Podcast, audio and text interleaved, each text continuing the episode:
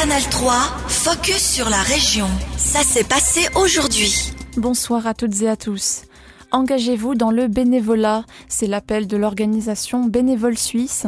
Pour la deuxième fois, l'action Génération F a lieu dans tout le pays dès aujourd'hui, y compris dans le canton de Berne. 30 organisations ouvrent leurs portes au public.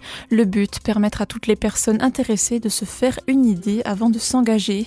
Pour Antonia Binden, active dans le placement de bénévoles auprès de Bénévoles Berne, il est important de se confronter à la pratique. Le but, c'est que toutes les générations se sentent euh, vraiment euh, euh, concernés par le bénévolat, se sentent bienvenus et puis aient d'intérêt pour, pour voir qu'est-ce qu'il y a, les offres qu'il y a.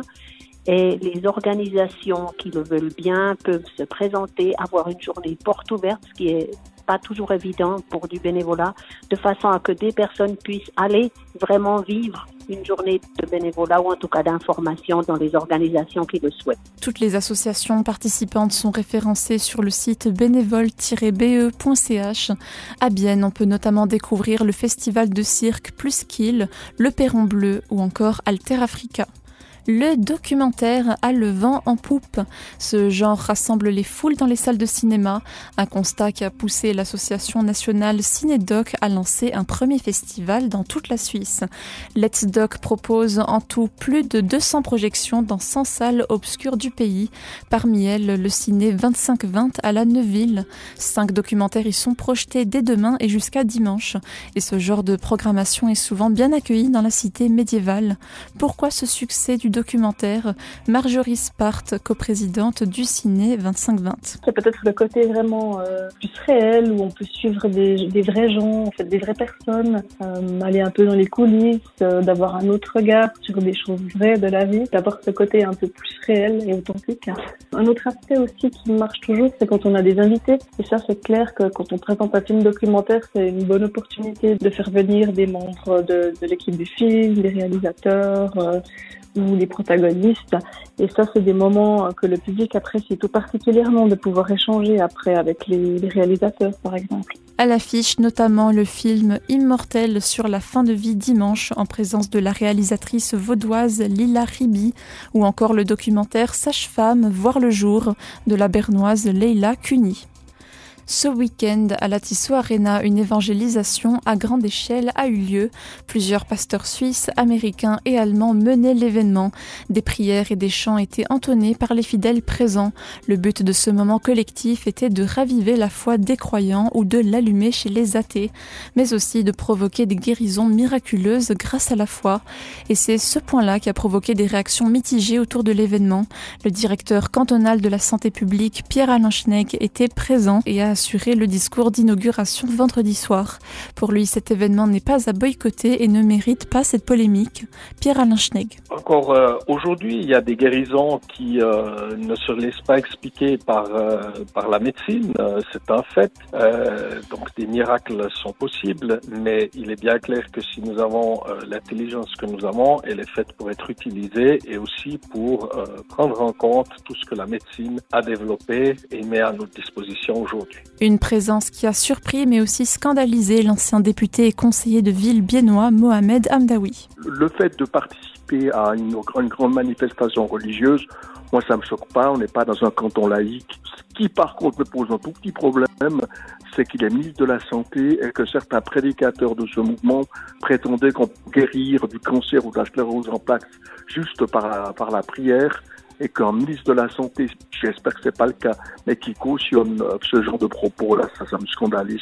Cet événement a réuni un millier de personnes, un nombre bien moins grand que prévu.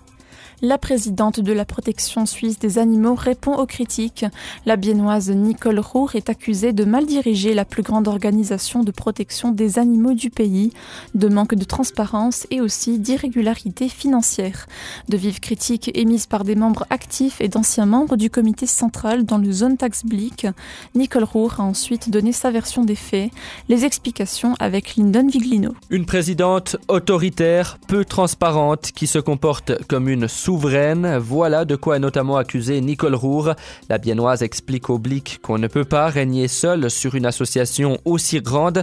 Son équipe est composée de deux vice-présidents et au total de dix membres du comité directeur. Selon elle, seuls deux d'entre eux pensent différemment et l'ont fait savoir aux médias ce qu'elle déplore. Nicole Roure estime avoir initié un processus de modernisation qui n'a pas plu à tout le monde. Elle gère elle-même les tâches de plusieurs démissionnaires. La banquière se trouve ainsi actuellement à la tête des relations extérieures avec les associations locales, des finances, du personnel et de la communication, mais elle l'assure uniquement de manière provisoire. La Biennoise affirme aussi avoir pris contact avec deux grandes sociétés de conseil. Des enquêtes sont en cours. Le but, rendre l'association plus transparente. Merci Lyndon. Toujours selon le Blick, une lettre de protestation a été envoyée vendredi par une grande partie des collaborateurs du service de contrôle de la protection suisse des animaux. Ce service surveille l'élevage des animaux de rente d'environ 1500 exploitations en Suisse. Il compte une vingtaine de collaborateurs. 11 ont démissionné au cours des deux dernières années. Les signataires disent être malheureusement arrivés à un point où ils ne peuvent plus accepter de continuer comme avant. Le Grand Conseil bernois démarre sa session d'été aujourd'hui. Le Parlement cantonal débattra notamment des locaux pour la justice et la police dans le Jura bernois, pièce centrale du projet Avenir Berne romande. Et la députation francophone aura du pain sur la planche pour défendre la construction d'un bâtiment à Reconvilliers, remise en question par une commission. C'est dans ce contexte que la députée UDC Anne-Caroline Graber reprend la présidence de la députation à la suite de Tom Gerber. La Neuvilloise siégera à ce poste pour la deuxième fois. Elle nous détaille ses enjeux. Pour cette euh, année euh, de présidence, eh bien, on peut dire que ce sera loin d'être une fonction purement honorifique. Il va vraiment s'agir pour euh, la députation, bah déjà à la session qui va commencer, hein, la session d'été du Grand Conseil bernois, de défendre les crédits qui sont liés au projet Avenir Berne Romande, un projet très important.